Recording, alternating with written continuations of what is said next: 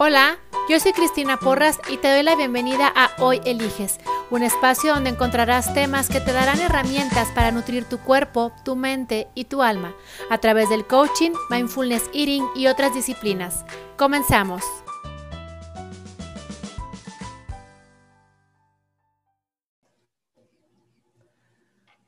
Hola, ¿Cómo están? Bueno, pues bienvenidos, bienvenidas a, este podcast que pues por ahí nos tomamos un tiempito. Fue involuntario, bueno, voluntariamente involuntario.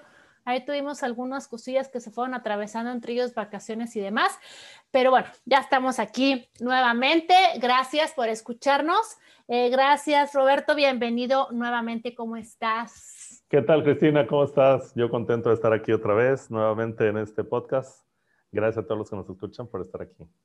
Y bueno, pues hoy les vamos a dar una segunda parte, que tampoco en este podcast nunca había habido una segunda parte, pero este tema pues obviamente lo amerita porque tiene mucho material y tiene muchas aristas y tiene muchos ambientes o muchas áreas, ¿sí? Entonces hoy te vamos a hablar, te vamos a seguir platicando de este maravilloso país entiendas en mi tono sarcástico, maravilloso país llamado Solo Yo Importo.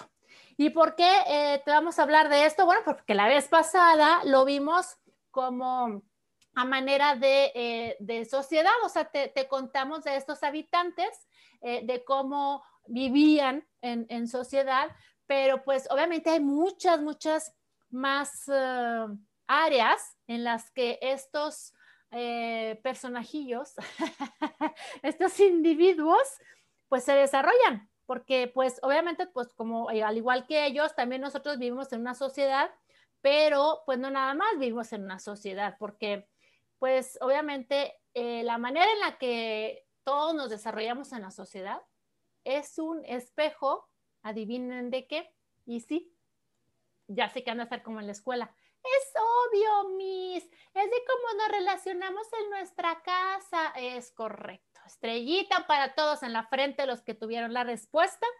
Así es que hoy vamos a ir hacia adentro, ¿sí? O sea, de, de esta parte de cómo viven los habitantes de este país llamado Solo Yo Importo de la sociedad nos vamos a ir yendo como poquito a poquito, vamos a ir cerrando y bueno, pues este, aquí tenemos mucho que contarte de, estos personajes tan peculiares, ¿verdad, Roberto? Entonces, ¿qué te parece si empezamos a hablar de esos habitantes de este país? ¿Cómo son como vecinos? A ver. Fíjate, sí, este, digamos, un poco complementando lo que dijiste, en el episodio pasado vimos lo que es el plano público, cómo se comportan esas personas en lo público, y ahora vamos a ir este, entrándonos, adentrándonos más al plano privado. Entonces, como bien dices, este, como vecinos, eh, en este país, pues la gente vive como muy pegada, eh, una casa al lado de la otra y eh, cosas que suceden en este país del solo yo importo. Eh, la gente estorba en las cocheras. La gente estorba en las cocheras del vecino. Este, se estacionan ahí como un ratito. Lo que piensan es, voy a, voy a, no me voy a tardar. Esa es una. Otra cosa que piensan es, este, no creo que le importe al vecino. Otra cosa que puede pensar es, si necesita que me hable. Este, o se me hace que esa cochera no está en uso. Es muy temprano, ni modo que ande llegando a esta hora. Exacto, o ya es muy tarde, ¿no? Todo eso se cuentan y entonces se suelen estorbar en las cocheras. Otra, ponen la música bien fuerte cuando tienen pachanga y ni siquiera avisan, ni horarios prolongados, ¿no? Aunque haya pandemia. Eh, Por ejemplo, Rey, ¿no? Que este, que nos prohibieron salir, digamos, esa fue una de las reglas, no salir de casa, pero pues aquí en Monterrey se usó de, bueno, pues vamos a hacer carne asada. Y entonces se hacían las grandes carnes asadas y acompañado de música a todo volumen, ¿no?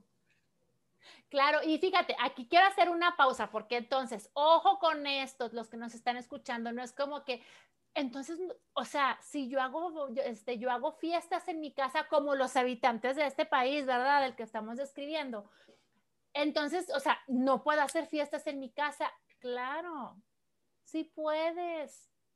sí puedes, pero ahorita te vamos a explicar la diferencia porque hay unos ejemplos bien vívidos, ¿sí? En, en, en este sentido.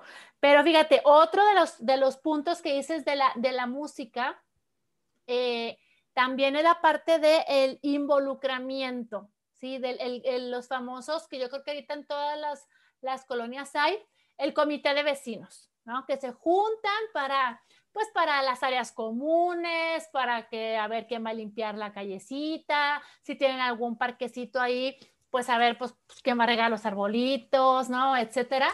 Y eh, pues es esta parte de decir, o sea, ¿para qué voy? Qué flojera, ¿para qué voy? Que hagan lo que quieran, total. ¿Qué pueden decidir o qué puede pasar que a mí, pues, como sea, o sea, en vez de ir y pararte una hora, dos horas, dos horas y media, lo que sea, y formar parte, estos habitantes dicen, no, ¿para qué? ¿Sí? Entonces, claro, los que se juntan, pues deciden pero luego después el que no va es el que está, en desacuerdo y está enojado y por qué si yo no fui y yo no voté y yo no voy a pagar porque a mí no me preguntaron. Y, y entonces es como esa parte de, de, de, estar en la apatía, de no formar parte, sí, porque aparte que flojera, no tengo tiempo, pero entonces cuando se toman las decisiones y yo creo que esto es lo que estos habitantes de este país no, eh, no, acaban de entender, del país del que estamos hablando. Aunque tú estés solo yo importo y pases por encima y te conviertas en una gran aplanadora, esa aplanadora va a dar vuelta y también, los va, también te va a aplastar a ti. Obviamente, es una aplanadora que camina en muchos sentidos. Entonces, esto del comité de los vecinos, bueno, es esta parte de, no, pues, ¿para qué voy? No, pues este, háganle como quieran. Y luego después se quejan, ay, no, yo no voy a pagar, yo por qué, yo esto, yo el otro, yo acá, yo allá, y, y o se toman acuerdos en, las, en estas juntas y como no van, pues luego son los que andan ahí, eh, pues obviamente atropellando gente. Te pongo un ejemplo que igual, este, parecido, ¿verdad? A ese país, no que sí que así ocurra. Ay, ajá pero bueno, por supuesto. Este, yo donde yo vivo es una, es una calle muy chiquita, es una privada. Entonces, si se ponen dos carros, o sea, para entrar a la privada tú tienes que dar vuelta, ¿sí? O sea, es una, tienes que dar vuelta a 90 grados. O sea, entras y das vuelta a la izquierda o das vuelta a la derecha. Pero es una privada, ¿sí? O sea, no es como que, bueno, me salgo por el otro lado de la calle, o sea, está cerrada por los dos lados. Entonces, si eh, en la entrada, si estacionas un carro de un lado, ¿sí? Eh, donde, donde se hace la, la, T, si tú estacionas un carro de ese lado y estacionas un carro enfrente, no hay manera de que tú puedas entrar a la privada, no puedes dar vuelta. Y, y, y, si traes un trocón tipo 4x4, tipo ranchero, uh, tururú, como mi esposo, por ejemplo, menos. O sea, yo con mi carrillo apenas y alcanzo, pero él no alcanza.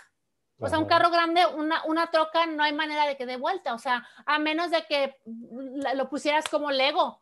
O sea, así de que la, levantas y, y, le cambias la, la, orientación. Entonces, justamente en una junta de, de los vecinos fue algo que yo saqué eh, pues ahora sí que a colación, de que era sumamente difícil o imposible y que la molestia no era que no se pudiera dar vuelta. El punto era que pues cualquier día de estos en un descuido o algo, pues igual ya hasta alguno de los carros iban a salir chocados.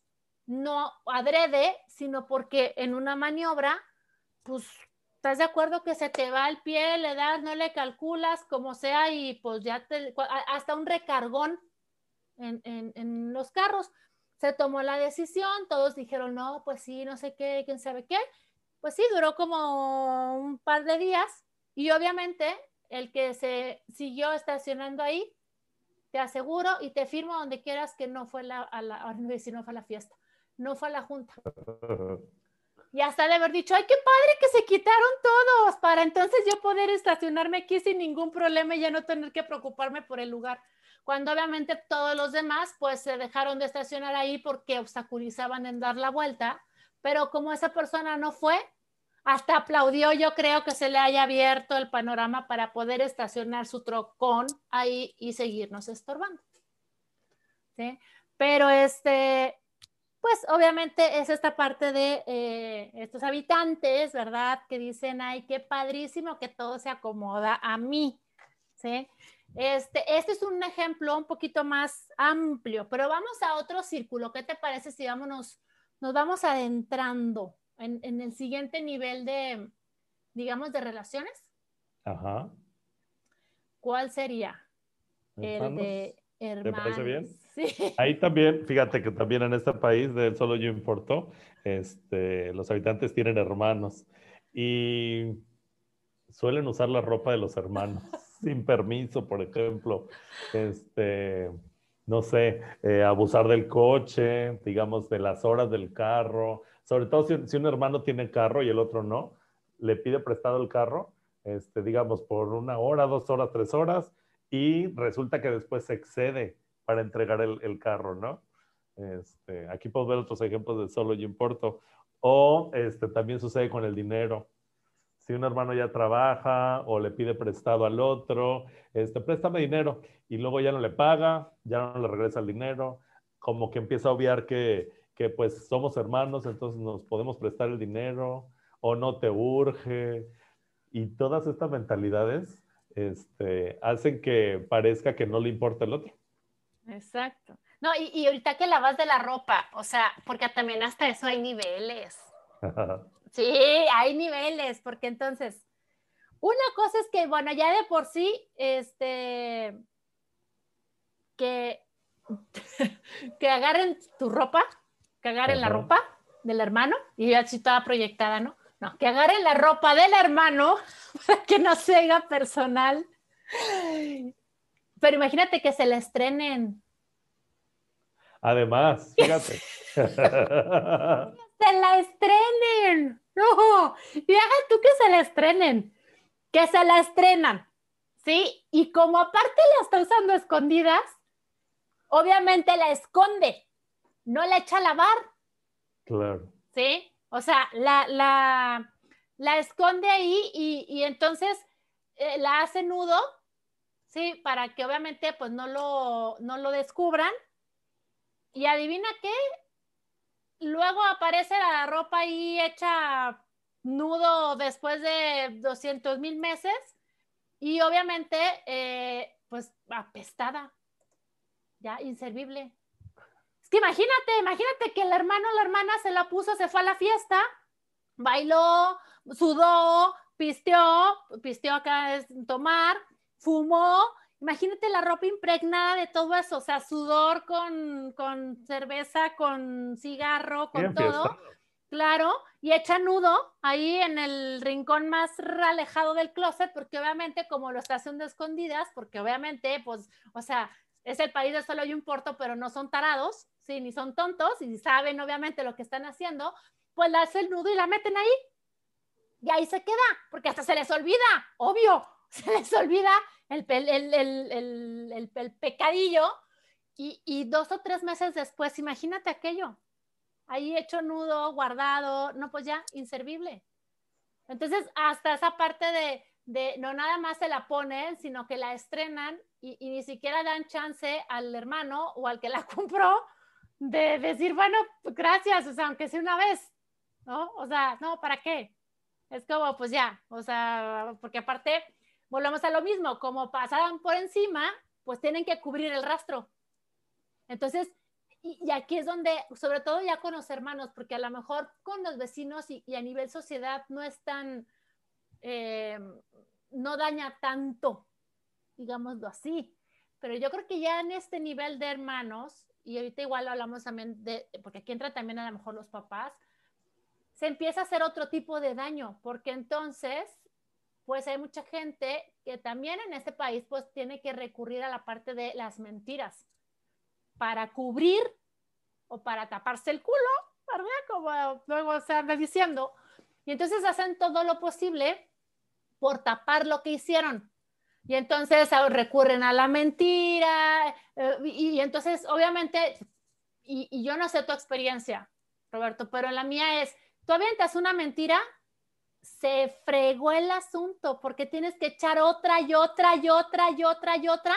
Y luego aparte tienes que tener una agilidad mental de olvídate para que se para acordarte de todas las mentiras que ya echaste, porque aparte las tienes que ligar y luego tienes que acordarte de la primera, de la segunda, de la tercera, de la cuarta, o sea, qué horror, qué horror. Entonces, imagínense ya toda la bola de, de la bola energética así, así como me oyeron decirlo, imagínense cómo se siente, ¿no? Donde ya, ya pasaste por encima del hermano, sí, estoy hablando obviamente de, de los habitantes de este país, ya pasó por encima del hermano y ahora tiene que cubrir todo su rastro. Y, y, y, y, que no lo cachen y, o sea, toda la bola de cosas que a veces dices, ¿cómo para qué? ¿No? Eh, esta parte. Claro, y la consecuencia de eso puede ser una, digamos, una separación en las relaciones de hermanos, porque se empiezan con pequeñas cosas y después van creciendo y creciendo y creciendo. Y como dices tú, si le añadimos la mentira, pues a lo mejor una mentira, bueno, dos, tres, nos vamos acostumbrando a, decir mentiras y después para dominar, eh, eh, como dices tú, eh, ya no nos acordamos qué mentiras estamos diciendo y peor aún, nos acostumbramos a mentir. Y eso, lejos de, de, ayudarnos, nos separa en nuestras relaciones como hermanos. Y fíjate, y aquí habría que de una vez incluir a los papás, porque pues de ahí venimos, todos venimos de vivir con nuestros padres en algún momento. Eh, entonces, viviendo en casa, ¿cómo, ¿cómo, de pronto hemos hecho cosas en donde solo yo importo es, es primordial? Eh, ¿Qué ejemplos se te vendrían a la cabeza como hija que hacemos los seres humanos? Ufa, bueno, fíjate, y aquí yo creo que hay, hay, algo bien importante que hay que separar, porque yo creo que cuando, cuando somos adolescentes, yo creo que una característica de un adolescente es justamente esa, el solo yo importo, ¿no? Por eso, por eso se vuelven tan, uy, o sea, en la edad del pavo, ¿no? Tiene una amiga que decía, estos canijos están en la edad del pavo. Y le decía yo, ¿por qué le da del pavo? Para bofetearlos, para, o sea, para voltearles la cara de una cachetada, para vomitarlos, o sea, era la edad del pavo. Entonces, yo creo que sí, hay etapas como en la adolescencia donde pues sí, eh, solo tú importas. ¿Sí? ¿Por qué? Pues porque obviamente entre que estás buscando tu identidad, entre que muchas cosas se están acomodando, pues digamos que es válido. El punto aquí es cuando ya eres un verdolagón, que les da mucha risa cuando uso esa palabra, pero ya que tienes este, pelícaros en el coliseo. Ya que somos adultos. sí, y que sigues en esa parte, porque entonces quiere decir que hubo algo emocionalmente que no cerraste, ¿sí? Y que te quedaste entonces siendo el adolescente por siempre y para siempre, ¿no? Entonces, esto es importante. Hay etapas en las que sí, por cuestiones de desarrollo solamente vas a importar tú, pero tú que nos estás escuchando, chiquito baby, si tienes 18, si tienes 20 y sigues en el solo yo importo, no, no, chiquito, no, ya está, no, ya algo no está bien. Sí, ya, o sea, saca tu cabecita este, de tu lindo culo. Y lo puedo decir porque los españoles lo dicen, entonces me dan permiso de decirlo a mí también, ¿verdad? Y ellos también dicen culo, entonces, ¿qué te importa? Entonces ya saca que en su cabecita y este, y pues ya empiecen a, a, ver, ¿verdad? Por, por alguien más. Pero, por ejemplo, yo creo que también con los papás, el, el solo yo importo, fíjate, y va a sonar bien cañón, pero ahorita lo veo. Eh, cuando te vas de fiesta, por ejemplo, híjole, yo me acuerdo, en mi casa, en mi casa somos cuatro. Mi mamá, mi mamá se vio muy estratégica, pero le fallaron las cuentas en un momento y les voy a platicar por qué. Este, mi mamá fue muy estratégica y dijo, voy a espaciar a mis hijas cuatro años entre cada una para que no se me junten dos de tetera, dos de pañales, dos de algo así y que cuando una esté usando tetera y pañal, pues la otra esté ya afuera de, esos accesorios, ¿no? Este, y también dijo para que no se estén luego peleando los novios. Claro que si ahorita les cuento cómo quedamos, bueno, pues es una chistosada porque pues este, el, el novio de una, el novio de mi hermana, la tercera, es más grande que yo, mi esposo es más, cinco años más chico que yo, entonces es de la edad de mi hermana la que sigue, y así, tú y yo estamos locos, Lucas, quedamos todas cruzadas, pero la lógica de mi mamá era que no nos estuviéramos bajando los novios, peleándonos los novios, y por eso dijo cuatro años entre cada uno. Este, básicamente la tetera y el pañal fue su, su objetivo, pero nunca pensó que mi mamá duró como veintitantos años en la adolescencia perpetua y en época de antros y de todo eso. Porque entonces cuando yo tenía 18, pues mi, bueno, cuando yo tenía 20, la siguiente hermana que, o sea, que yo le llevo cuatro años, tenía 16 y la que sigue tenía 14. No, 12. Entonces hubo un momento en el que todas, este, o sea, yo dejé de salir en las noches porque pues me casé, yo me casé a los 23, pero mi hermana pues se quedó y entonces ella salía en la noche. Y luego cuando mi hermana dejó de salir porque se casó y porque maduró, y que se iba de farra, la que seguía empezó a salir. Y luego a esa le duró, uh, le duró como 15 años en la parte de la pachanga. Entonces, mi mamá tiene, quién sabe cuántos años sin dormir una noche completa tranquila, porque cuando no salía una, salía otra, salía otra y salía otra. O sea, en vez de tener uno o dos hijos y que estaban muy pegaditos y que obviamente te desvelas ocho años, ¿sí? Mi mamá tiene desvelándose un chingo de años. Entonces, ¿cuál es el punto aquí? Este, cuando estás en esa parte de yo quiero salir y que a lo mejor tus papás están enfermos, se sienten mal, dicen, oye, mi hijo, ya, o sea, tienes, no sé, dos semanas, tres semanas saliendo todos los días y que tú volteas y dices, ¿qué me importa? Y además, no avisas. Además, o sea, es como, voy a casa de fulano y de ahí nos fuimos a quién sabe dónde. Y la pobre mamá con el alma en un hilo, porque pues yo me la estoy pasando padre, ¿no? Yo me la estoy pasando fregón. Otro punto que yo he visto como hijos, cuando le piden a los papás, por ejemplo, prestado dinero para algún negocio, ¿sí? Y dices, oye, pues, ¿qué huele? O sea, que no se supone que tú estás pochudo, fuerte, empújale, pues ve, saque un crédito, o sea, algo, ¿no? Este, otra de las cosas que yo he visto, en el solo yo importo, increíble pero cierto, He visto a las mamás haciendo fila en las universidades para ir a recoger fichas de inscripción.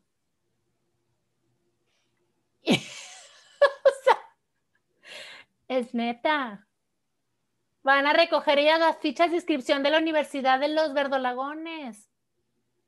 Y los, y los verdolagones, sabrá Dios dónde. Dormidos o yo no sé dónde. Digo, pues si trabajan igual y bueno, ¿no? pero pues dale. Este, otra de las cosas como, como hijos, híjoles, que te digo, el, ese de las fiestas, el, de el, del dinero, el de, este, otro ejemplo con, con los papás, por ejemplo, ay, por ejemplo, ahí, por ejemplo, es cuando pues los hijos en aras, digo, yo entiendo que muchas veces, pues como que te entra la duda, ¿no? De decir, oye, sabes que igual ya esto no es lo que yo quería, eh, no, pues siempre no me anda gustando lo que elegí estudiar y eso es válido, pero cuando andan brincando de una cosa a otra, a otra, a otra, a otra, porque ellos están buscando su destino. Y entonces ahí está el papá, pague y pague y pague y pague y que ya llevan dos o tres o cuatro o cinco carreras y no terminadas, sino que brincan de una a otra, de una a otra, de una a otra. Este, yo creo que también esa parte es donde también hay que ver la parte del, oye, pues si quieres experimentar, pues llégale, pero pues de perdida paga la mitad. No, es como, pues al cabo mi papá me paga. Al cabo yo estoy en búsqueda de mi felicidad y en la búsqueda de la felicidad, pues hay gente que luego ahí dura 10 años en una carrera, y no la terminan, brincan de, escuela en escuela en escuela y digo, hasta cierto punto es válido, ¿sí? Porque también está muy cañón que a los 18 años puedas escoger sin fallarle, a lo que te quieres dedicar el resto de tu vida. Digo, está muy cañón. Hay gente que la tiene muy claro y qué padre, pero hay gente que no. Pero de ahí a que ya hayas brincado por tres carreras, cuatro carreras, cinco carreras y que ya tienes 28 años y sigues brincando de carrera en carrera y que ni siquiera es como para decirle a tu papá, bueno, jefe, pues sigo experimentando, pero déjeme de perdida, yo me atoro con la mitad. No, ahí estás, solamente tú importas, ¿por qué? Pues porque igual y también hay que ver que pues no es hijo único, a lo mejor hay otros dos o hay otros tres que, pues, que también requieren inversión, ¿no? Y que pues muchas veces ellos se ven afectados, digamos, por la baja del presupuesto, mientras que su hermano pues sigue de trotamundos. Entonces, este, ese también puede ser otro, otro ejemplo con, con los papás, esta parte de, de la escuela, la parte de salirse, por ejemplo, de farra y las guarapetas monumentales y que ya llevan dos o tres carros en su haber que van y destrozan eh, eh, y pérdida total y pues qué importa, al cabo mi papá me paga. No, mi papá me, mi papá me solventa, al cabo pues ahí está el viejo que no se raja, ¿no? La parte de, de solamente, eh, pues sí, solamente ver por ti, que es lo mismo que comentábamos ahorita con los hermanos, ¿no? Regresando un poquito con los hermanos, el, el, hermano que igual te, te causa deudas, por ejemplo, que no son tuyas. Tú hablabas ahorita del dinero que te piden prestado. Pero ¿qué pasa con aquello que ni siquiera te das cuenta, ¿no? que, que, que, está ocurriendo? Y que de repente sale a la luz y, y, pues dices tú, ¿y de, ¿en qué momento ocurrió esto, no? Y como dices tú, eh, las relaciones pues se van desgastando. Y a lo mejor no termina en un distanciamiento de que no te hables con tu hermano, pero sí, eh, digamos, la relación se desgasta. Y entonces, igual, y aquí pues sí, digo, yo creo que, este, si estoy yo aquí platicando, no es porque yo tenga la vida perfecta, ni mucho menos, pero, pero algo que para mí sí ha sido un reto en ese sentido, y a lo mejor cuando me escuchan hablar de los hermanos, dicen, esta vieja le echa muchas ganas y está así como que bien apasionada, es porque justamente, eh, pues, digo, ya les he repetido varias veces, yo tengo tres hermanas, entonces, pues imagínense el material, ¿no? Que tengo para dar y repartir. Y sí, en específico, con una de ellas ha sido muy difícil esta parte, muy, muy difícil, eh, esta parte del solo yo importo, porque no nada más conmigo, sino que con toda esa caracterizado esta parte de que ella eh, pareciera, porque no quiero decir que sí lo haga, que siempre solo ella importa y nos ha llevado entre las patas a, todos, no nada más a todas, a todos, ¿no? Entonces, eh, sí, obviamente me habló con ella, pero hoy les puedo decir que cuando se trata específicamente, por ejemplo, de dinero, con ella es no. Y no de que ella sabe que este, a mí ni me pide porque ya sabe que mi respuesta es no. Y es no justamente porque en ese sentido la relación entre ella y yo está desgastada por todas las veces que hubo esta parte del solo yo importo, de su parte, ¿sí? Y que lleva a lo que vamos a hablar ahorita al final, ¿sí? Claro, lo que dices es, se pierde la confianza, ¿no? Ajá, sí, sí, sí. Sí, se pierde la confianza eh, de que, pues, porque si alguien, o sea, si yo llega y, oye, préstame, no, no, no. O sea, y, y, y, es específicamente con ella, porque con mi otra hermana, si yo sé que si me pide el, el, el dinero y, algo ocurre, bueno, ese es capaz de ir y vender el carro para pagarme, ¿cómo te explico? O sea, es el, el reverso completamente, pero entonces eh, ese es el punto de cuando estás en el, en el solo yo importo en tu familia, ¿sí? específicamente con hermanos y, y, con, y con tu papá. Y aquí algo súper importante también, yo creo, y no sé qué tanto valga el que alguien diga, es que yo fui hijo único.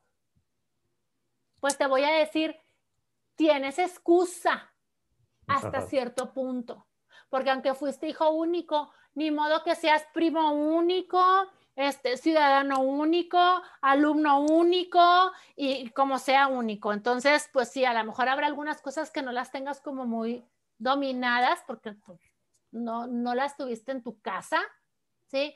Pero yo creo que eso también, este, pues como en todos lados y como todas las cosas se pueden desarrollar. Claro, y fíjate, entonces aquí me gustaría detenernos a mirar, justo con el ejemplo que pusiste de los hermanos, ¿de dónde viene esto? Y fíjate, yo lo que creo es que desde muy chicos, pues tenemos a nuestros padres que se encargan de, de darnos absolutamente todo. Entonces, depende cómo interpretamos eso, vamos creciendo y seguimos creyendo que nos deben de dar todo y que solo nosotros importamos, porque entonces pues cuando éramos chicos, pues eh, nos resolvían absolutamente todas las cosas. Si nuestros padres no nos enseñan desde pequeños a hacernos cargo de nosotros mismos, resulta que vamos creciendo creyendo que somos el centro, ¿no? Eh, entonces yo creo que eso se deriva en que tengamos esa mentalidad de egoísmo, en que solo yo importo. Y yo creo que todos las tenemos. Eh, solo es que la vamos creando desde muy niños, como dijiste tú en la adolescencia, es donde, donde empezamos como a revelarnos y a decir, eh, digamos, es donde más énfasis, creo yo, que, que, le ponemos. En la adolescencia es donde realmente empezamos a ser conscientes de que nuestra estrategia, nuestra estrategia de vida puede ser solo yo importo. Eso trae muchos beneficios. En poquísimas palabras, lo que creo que trae es comodidad. Claro. Es comodidad es eh, yo no quiero que las cosas sean diferentes a como me conviene a mí. Entonces, por eso eh, nuestra estrategia es, pues solo yo importo. Muchas veces es por ignorancia, muchas veces es por lógica y muchas veces es con conciencia y todo, porque otros me hacen, yo también lo hago. No, y fíjate, y ahorita que estabas hablando, hay otro punto que hablabas de los papás. Y, yo creo que es un punto bien importante para los que son papás, porque analizando, ahorita que te estaba escuchando, yo analizando la situación de, de mis hermanas, por ejemplo, también tiene muchísimo que ver si eres el consentido. Híjole, eso yo creo que te ponen los cuernos de la luna cuando está ocurriendo, pero te lo va a cobrar 80 veces más caro. Así es que si hoy tienes hijos, mi invitación es a que revises, ¿sí? Eh, tu comportamiento hacia tus hijos, porque si tienes un consentido, y yo entiendo que obviamente por cuestión de carácter, hay uno con el que te acoplas más, con el que es más fácil este, hablar, y hay otro que espejito, espejito, y nomás lo ves y dices, ¡Uy! Sí, yo entiendo esa parte, digo, es, es natural, pero cuando eres el consentido de alguien, híjole. O sea, porque entonces se da eso que tú dices, solo yo importo. Y como aparte ya tuviste a alguien que te, que te dijo es cierto, sí, porque pueden ser tres hermanos, pero tú eres mi favorito y vente para acá. Y aparte, el que te dijo sí es cierto fue tu papá o tu mamá, que son tus primeros referentes. No, hombre, ya te dieron vuelo para el resto de tu vida. Sí, entonces, claro, creces pensando que eres el Dios omnipotente que todo te mereces porque papá te lo estuvo diciendo y si no te lo dijo, pues te lo demostró, porque aún siendo tres o aún siendo cuatro o aún siendo dos, solo tú importabas. Entonces, como ya tuviste a alguien que te dijo, sí, mijito, sí, mijita, tienes razón, para que te bajen de ahí, pues a punta de fregazos y fregazos duros y a la cabeza.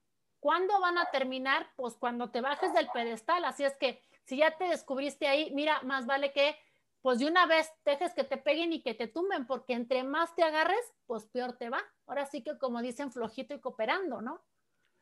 Claro, y cada uno con su estrategia, porque así es como puede ser el, el, el hijo preferido, puede ser el hijo no preferido, que lo que hace es crecer queriendo ser también el preferido. Y entonces toda su estrategia la basa en solo yo importo, también yo importo, digamos. Empieza como un también yo importo y, este, y termina convirtiéndolo a lo largo del tiempo en solo yo importo. Es correcto. ¿no? Porque no recibió la atención de los papás. Fíjate, y entonces vamos creciendo y nos volvemos adultos, y entonces cuando nos volvemos adultos salimos de casa, y entonces nos ponemos en pareja. Y como en pareja también existe esta ideología del solo yo importo, ¿no? Que es donde ya la relación pues se pone más canija porque son las personas que elegimos nosotros para relacionarnos de manera íntima, personal, ¿no? Este, digamos, llámese desde noviazgo, matrimonio, concubinato, eh, cualquier relación que tú hayas elegido, pero vamos a llamarlo pareja. Así es. No, y, y hay de todo, yo creo que este, esta parte de la pareja, aunque también fíjate que se, que se, mm, se pone desde los hermanos, ¿eh? O sea, mucho del reflejo de cómo eres en pareja, eh, lo empezaste siendo con tus hermanos, sobre todo si tuviste, exacto, si tuviste espacios en común, si son del mismo sexo, por ejemplo, y compartes un baño o compartes un, un cuarto, este, como bien dices tú, ahí lo aprendes y ya después lo reproduces. ¿no? Entonces también esta parte del solo yo importo se lleva a la parte de, de, de, las, de las parejas, ¿no? Y, y, nos vamos, vamos, a poner ejemplos así, bueno, desde lo más... Eh, absurdo. sí, o sea, lo más absurdo y cotidiano. Inverosímil. Así, ah, inverosímil y, y, casual, hasta ya igual más cosas más, este, digamos, un poquito que implican más factores. Ay, Dios mío, o sea, los cabellos, no voy a decir pelos para que la gente no se imagine, los cabellos en el jabón. o sea, ¿qué anuncian los cabellos y los pelos también, gracias, en el jabón? O sea, cuesta mucho trabajo que después de que termines tu maravilloso y relajante baño, le des un último chequeo al jabón y si se quedó por ahí alguna molécula tuya, alguna parte de tu ADN, pues la retires, ¿no? Digo, con delicadeza, eh, sobre todo pues diciendo, pues eh, para que el otro ahorita que llegue no se encuentre ahí el jabón como si fuera un puercoespín. Este, o sea, por ejemplo. La pasta de dientes. La pasta de. Apachurrada desde el medio. De arriba, del medio, de abajo, dejarla abierta, dejarla cerrada, ¿no? Con la pasta chorreada por fuera. Solo yo importo. Ah, total, así, así lo aprendí yo, así era en casa, así lo que sea, ¿no? Exacto. Este, sí, sí, sí. Caballeros, caballeros, jóvenes, la taza del baño. Yo sé, yo sé, pero de verdad es un ejemplo de solo yo importo. Yo sé que para ustedes es sumamente más cómodo tener un amplio rango ¿sí? Porque yo sé que la taza les limita el, el, área de aterrizaje de lo que van a hacer al baño. Y por eso la levantan, ¿sí? Porque la taza les quita un buen tramo de cada lado. Pero entonces, si ustedes lo usaron para su aprovechamiento, ¿sí? Regrésenlo a como estaba. ¿Por qué? Porque está muy cañón, de verdad. Inténtenlo una noche y van a ver cómo no es nada agradable. Levántese en la noche con el ojito medio cerrado. Siéntense en el excusado y que te vayas hasta abajo, hasta el agua, hasta el agua, literal, porque obviamente vas medio dormida, ¿sí? No pones el freno de mano y te dejas caer en la taza, esperando que esté el asiento ahí, que va a ser su jale y te va a detener y vas a dar hasta abajo. Y créeme que a las dos y media de la mañana, tres, lo que menos quieres es sentir agua en ese lugar. O sea, de verdad, imagínense el splash, Dios mío, ¿qué es esto? O sea, hasta abajo, ¿sí? Entonces, es esa parte de él, solo yo importo, ¿sí? De verdad, o sea, y luego es como, como dices tú, cositas, cositas, pero de verdad se van juntando, se van juntando, se van juntando, se van juntando. La manera de comer. Exacto. La manera de compartir los quehaceres de la casa, por ejemplo. O sea, la, la, la luz, en la madrugada. Sí. O sea, sí. Al lado y el otro con la luz prendida. Ajá, con la luz prendida, aparte la de arriba. O sea, ni siquiera con el celular ahí que entras ahí a hurtadillas. No, la de arriba, ¿qué te importa? O sea, así como para que hasta la pupila se te dilata, así que sientes así, dices tu Dios bendito, aquí está la policía encima que me están dando el, el, el lamparazo. ¿Sí? Este, los, ay, los espejos salpicados. También. Los espejos salpicados. Asumo que es pasta de dientes, de verdad lo espero. Pero es como, ¿y como por qué está salpicado el espejo? Más aún, ¿por qué está salpicado el espejo si yo hago lo mismo enfrente del espejo? ¿Cuál es la diferencia? O sea, ¿se cepilla con una maraca? ¿Acaso? ¿O por qué su pasta de dientes sale para todos lados y la mía sale para donde debe de salir? O sea, ah, ah, es como... Fíjate, son cosas tan sencillas, pero que a la larga generan, eh, sí, como incomodidad en la relación. Sí, exacto. Digamos, eh, sí, inconformidades en la relación. Sí, porque terminan, este, y fíjate, no es como que digan, ay, pues es que a todo te tienes que acostumbrar. No, no, yo no digo que, que, que, yo no digo que a lo mejor lo dejen de hacer. ¿Ok? Lo puedes seguir haciendo. La clave es que veas dónde estás parado. Porque si lo haces en un automático total y absoluto, pues ni siquiera te voy a decir ok. Pero entonces, y es el punto en el que nos vamos a ir ahorita yendo hacia allá. Cuando tú haces conciencia de que todo lo que tú haces y no haces impacta en el exterior y también en ti, vas a poder decidir cuántas de esas cosas las vas a seguir haciendo o no. El problema es que ya no te das cuenta. Ese es el punto, que ya no nos damos cuenta. ¿Sí? Entonces, hasta, hasta vas a voltear y vas a decir, ¿para qué lo hago? ¿O por qué lo hago? ¿O no me cuesta nada? ¿Sí? Pero como ya lo traes repetido, repetido, repetido, repetido, repetido, repetido, pues entonces pareciera que ya no tiene nada de malo. Y sí, como dices tú, se va desgastando. ¿Sí?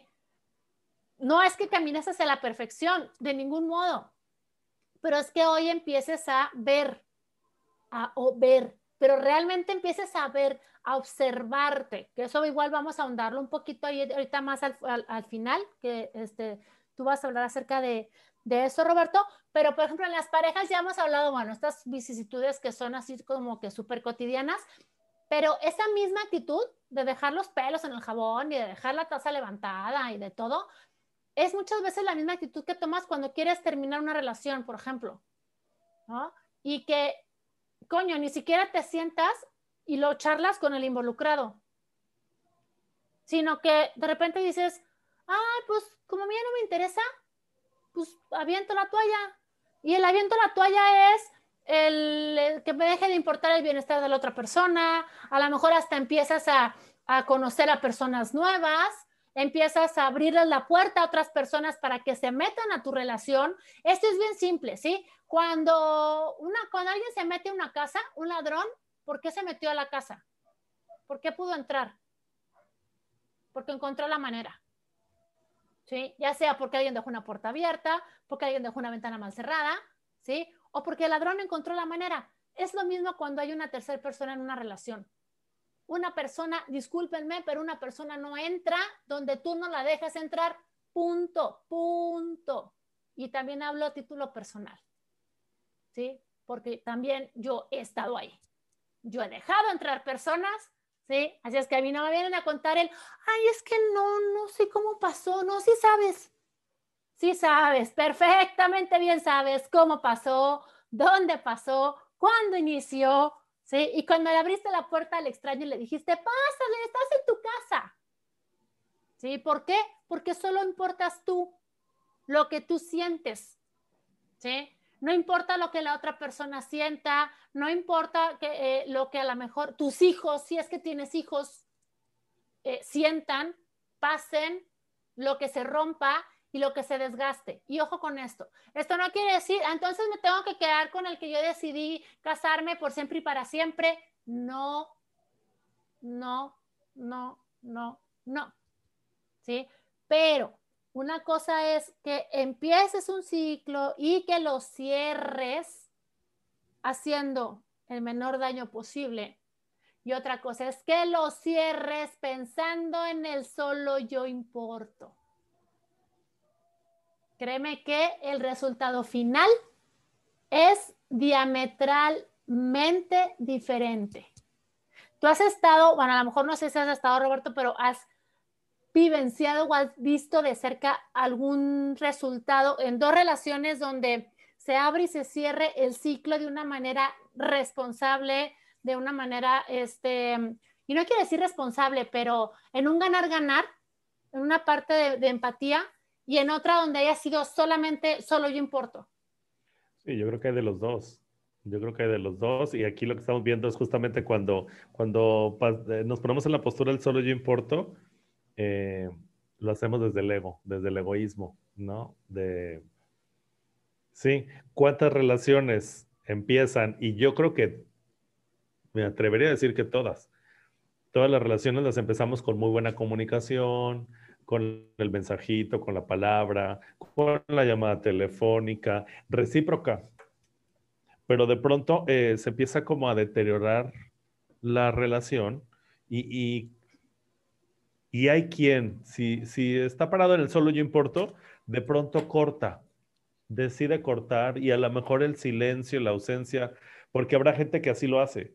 De pronto es, ya no me interesa esa persona, vamos a suponer a alguien que se están conociendo, ya no me interesa esa persona y entonces lo que hace es, ya le deja de hablar. Y hay quien dice que el silencio también es una respuesta. Obvio, el silencio también es una respuesta, pero ninguna relación empieza con silencio. ¿por qué terminar una relación así? Entonces, eh, yo lo que creo es que es muy fácil eh, ponerse en el solo yo importo de no me interesa esa persona, le dejo de hablar, en vez de cerrar el círculo pensando que la otra persona, digamos, está creyendo que la relación sigue. ¿No? Eh, muchas veces ni siquiera nos detenemos a ver qué pasó, a hablar de lo que pasó o por lo cual una relación ya no puede continuar. Porque si nos detuviéramos a hablar, creo yo, habría crecimiento y aprendizaje para los dos.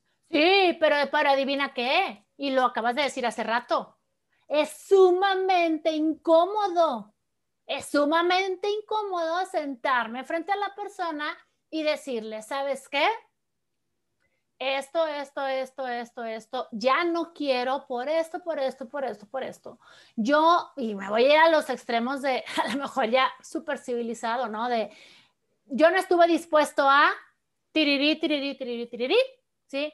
Pero es, es sumamente incómodo el terminar la relación, es sumamente incómodo vivir el duelo, es sumamente incómodo el decir, ok, necesito espacio para, vamos a ponerlo coloquialmente hablando, lamerme mis heridas, acomodar este, mi, mi, mi ego porque el ego sale lastimado, al final de cuentas, seas el terminado o el terminador, por ponerlo así, el ego sale lastimado. Entonces, hasta ahí es el punto donde, si solo tú importas, pues entonces todavía no vas a cerrar una cosa y ya vas a, como decía mi mamá, aventándome el, me decía, eh, me decía ella, el paso de la muerte.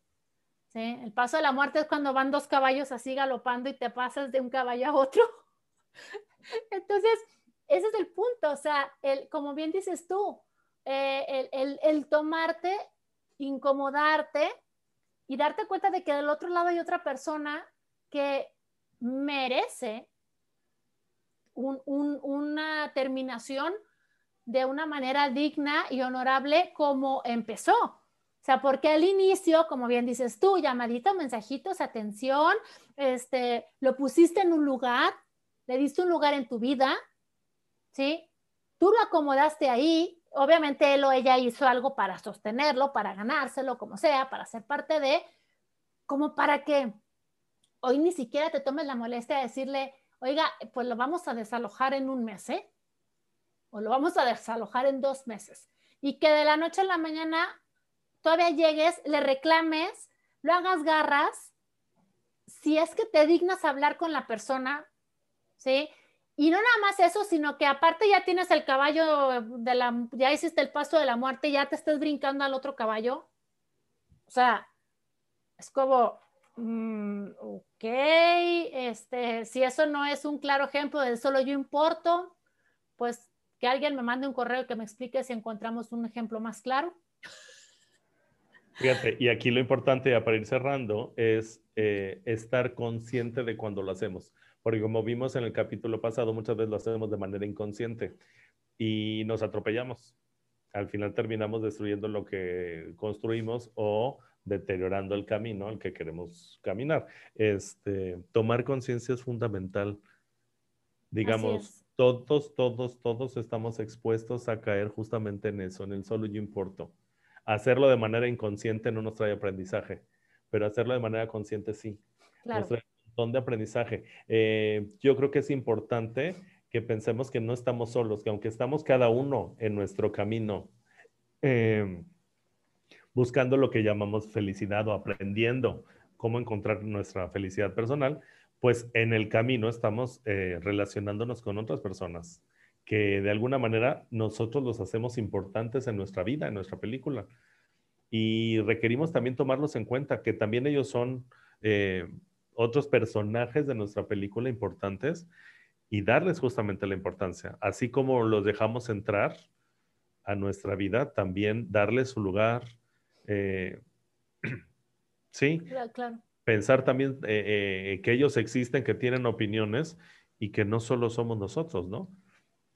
Y fíjate, ahí hablando tú de la conciencia, igual yo también para, para cerrar les comparto una herramienta que yo descubrí y que la verdad, eh, digamos, el trabajo rudo está primeramente en que cuando estás en la trifulca te pares, ¿no? Que es lo que dices ahorita, te pares, te observes y te des cuenta, pero una vez que te des cuenta, una herramienta súper poderosa que a mí me ha funcionado, algunas veces cuando lo he aplicado siempre me ha funcionado, el punto está en que me acuerde aplicarlo, para eso es la práctica, es esta parte de la compasión.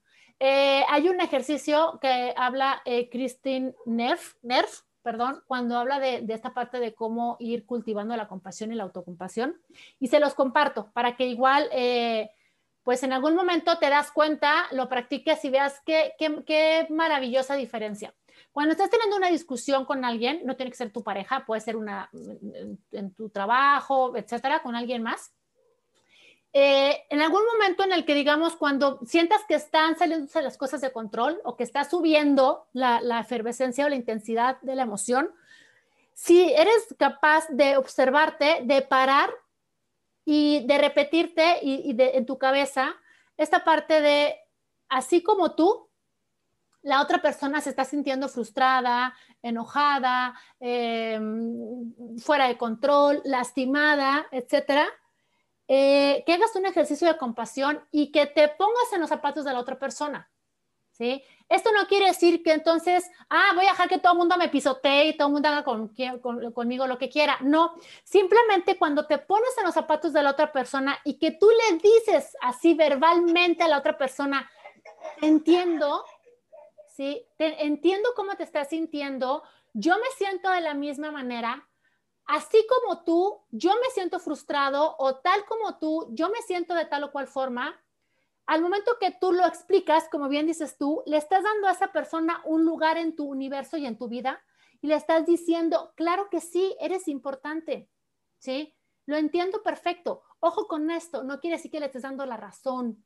Simplemente le estás diciendo, sé perfectamente bien cómo te, cómo, cómo te sientes en las veces en las que yo lo he aplicado, ¿sí? A mí me ha servido para agarrar aire, tranquilizarme yo, porque eso también me ayuda a mí a ser empática con la otra persona y decir, claro, güey, también al otro se lo está cargando la fregada, exactamente igual que a ti, ¿sí? Ya la otra persona la frena muchísimo. Y entonces esos minutos en los que le dices a la otra persona, sé perfectamente bien cómo te, cómo te sientes, créanme que baja, baja muchísimo la intensidad, baja la emocionalidad, ¿sí? Este, a un punto en el que se puede volver una situación que pudiera acabar en, algo mucho peor o mucho más em, lastimarse, etcétera, eh, puede terminar de una manera muchísimo más pacífica.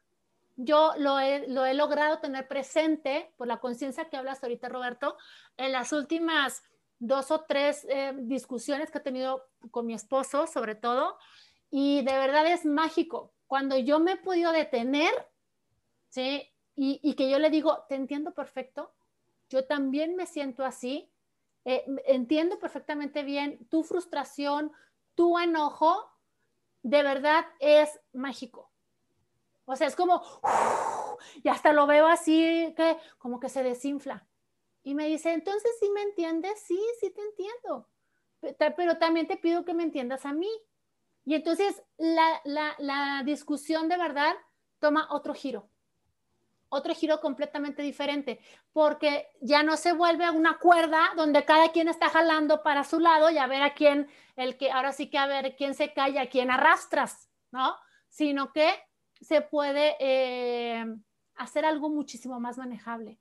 Entonces, eh, primero, para cerrar, completamente de acuerdo contigo, Roberto, hacerte consciente, empezar a escucharte, empezar a verte, empezar a observarte.